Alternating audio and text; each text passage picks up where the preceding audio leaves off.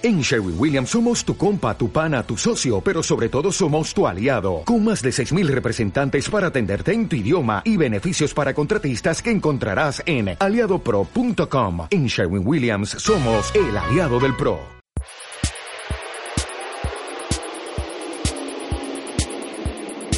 Tiempo de análisis.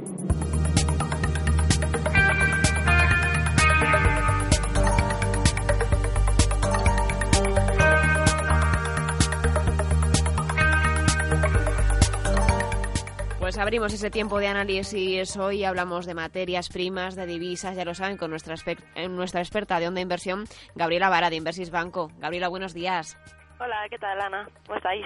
Pues eh, hoy estamos eh, contentos porque mañana descansamos y no sé si tú también. Yo sí, sí, descanso, pero tú no descansas, ¿no? Yo descanso también porque no. Alberto sí, pero tú no. ¿Cómo que yo no? ¿Cómo va esto? Alberto me quiere traer aquí a, a, hacer turnos de 24 horas y por él fuera estaríamos aquí en bucle. No, pensaba, pensaba que el viernes sí trabajabas, perdona. Sí, el viernes sí, pero mañana, mañana es jueves. Ah, bueno, sí, sí, es cierto. Me, me refería al puente. ah, no, el puente no descanso, eso no, eso no me toca, me tocará el siguiente.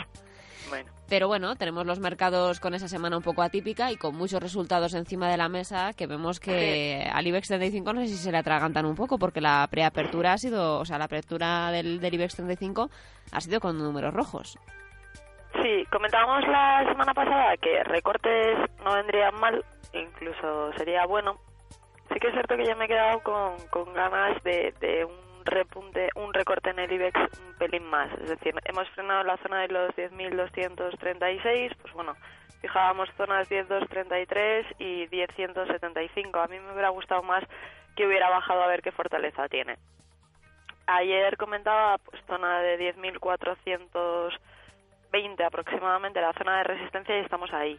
Al final, ¿qué es lo que pasa? A ver, eh, estamos en lateral y no lo podemos obviar. Ni, ni los que dicen que esto va a subir estamos en los 11.000, los que dicen que esto se va a los 9.000, pues al final estamos ahí, los 10.400. ¿Qué es lo que vemos? Pues que al final los mercados siguen cotizando, como bien dices, esos resultados empresariales, pero que ningún índice al final es capaz de superar ni las resistencias los días que parece que más fuerza tiene, ni, ni al final los soportes. Ahí tenemos un DAX que es incapaz de superar la zona de los 9.600, los americanos tienen graves problemas con 1870, 1880, tampoco lo consiguen pasar. Y lo que sí que, que veo es que tampoco hay miedo, porque si nos fijamos en, por ejemplo, en un commodity como puede ser el oro, que otras veces ha funcionado muy bien como valor refugio, tampoco tiene ninguna fuerza. No consiguió pasar el 1300, está en la zona de 1290, ha aguantado por dos, tres veces la zona de 1275, pero al final no rompemos nada.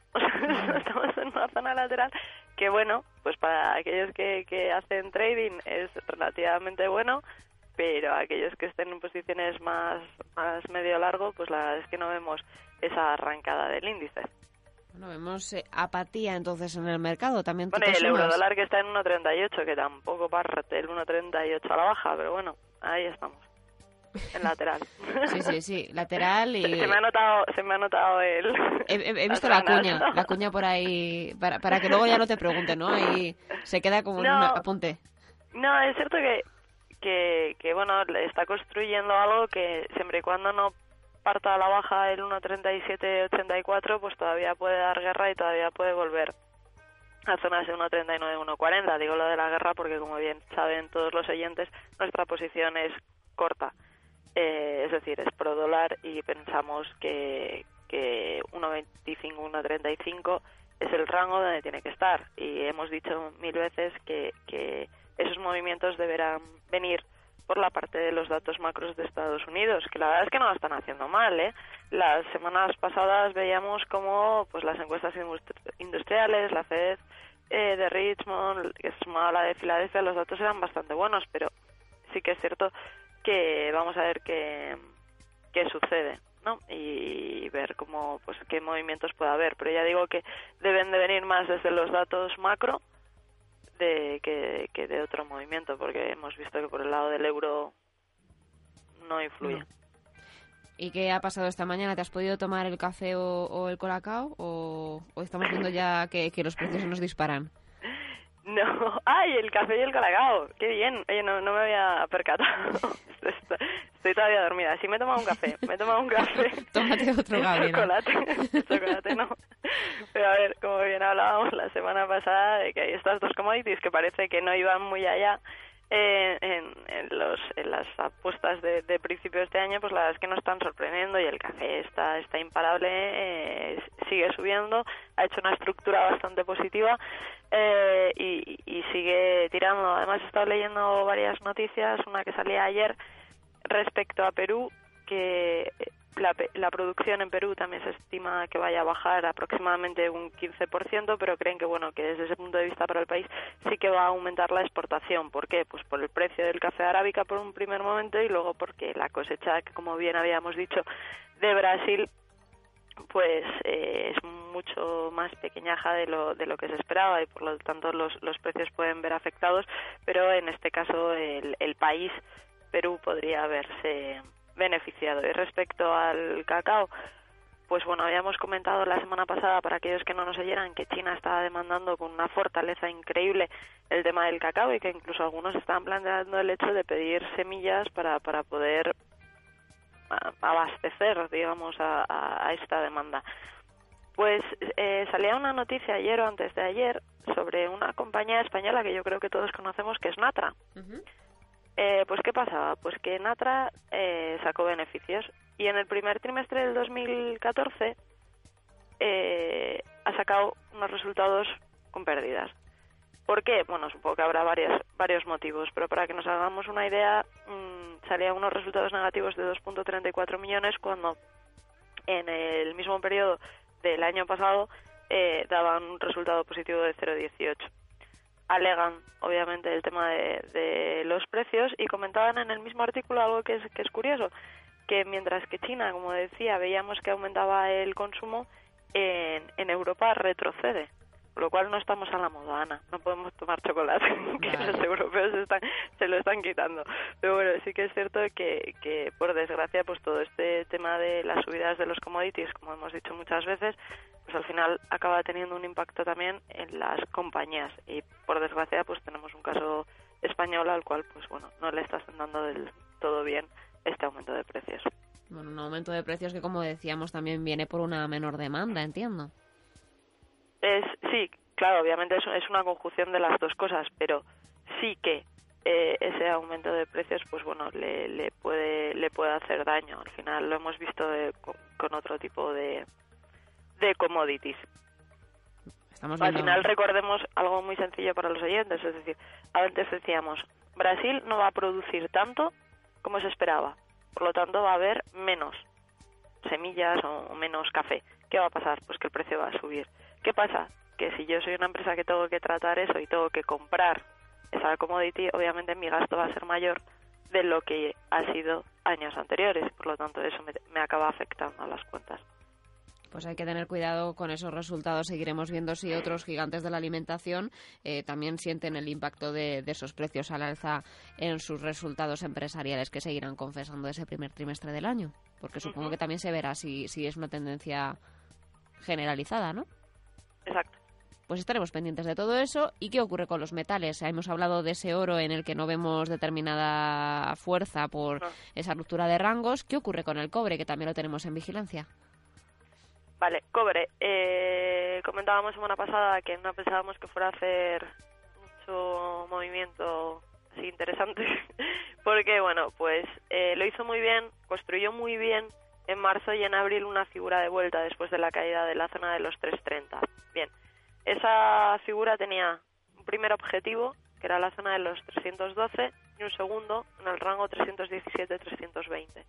Ha tocado 312, de hecho lo ha pasado un pelín, y ahora está bajando hacia esa zona de 307. Es fundamental que aguante esa zona de 307 y si la aguanta, ¿de acuerdo? Sí que podríamos hacer una estrategia a largo, es decir, comprar con unos stops ajustados, ¿de acuerdo? Y con cuáles qué objetivos. Pues primero volvemos otra vez a esos 312 que había comentado y posteriormente 317, 320.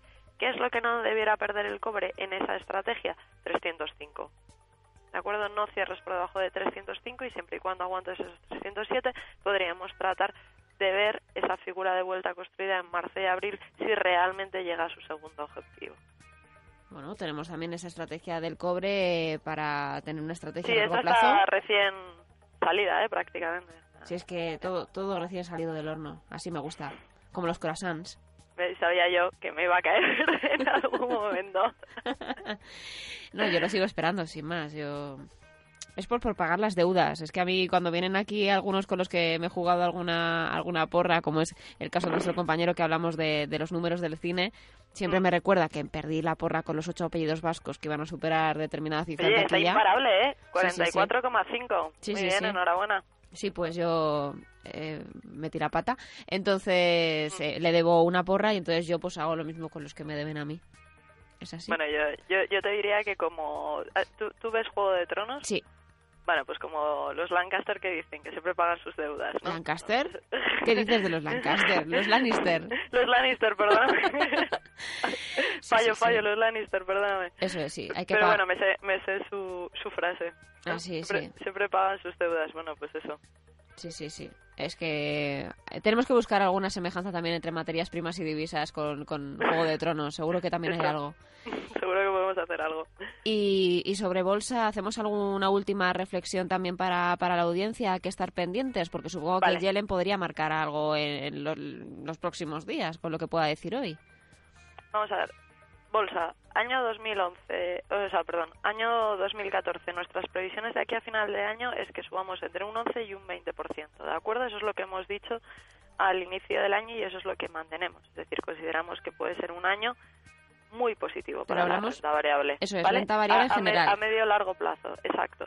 ¿Qué pasa? Que sí que es cierto que entre medias, es lo que decía, a pesar de los resultados empresariales, no conseguimos que romper resistencias ni en Europa con esos DAX eh, en la zona de 9600 al más corto plazo o un SP que no es capaz de cerrar con forma fuerte eh, por encima de 1880 aunque para mí un poco el, el- punto más clave es 1873 pero bueno es cuestión de, de afinación.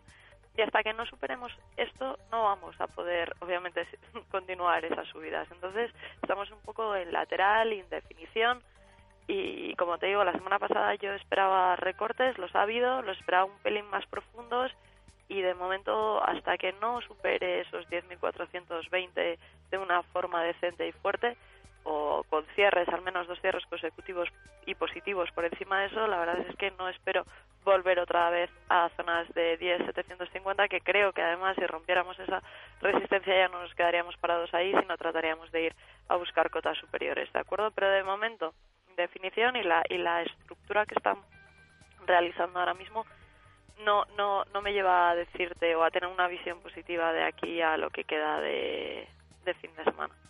Pues vamos a estar eh, vigilantes de, de si supera o no esa zona y a ver si realmente esa renta variable consigue revalorizarse hasta un 20%, que es el, el tope que habéis puesto para, para finales Bueno, de año. la- realmente casi todas las casas de análisis podías ver ese, es- esas proyecciones de, de 11 hasta un 20%. Vamos, yo creo que, que en ese sentido a principios de año casi todos estábamos en la, en la misma dirección, o al menos los análisis que yo veía eh, marcaban esas pautas.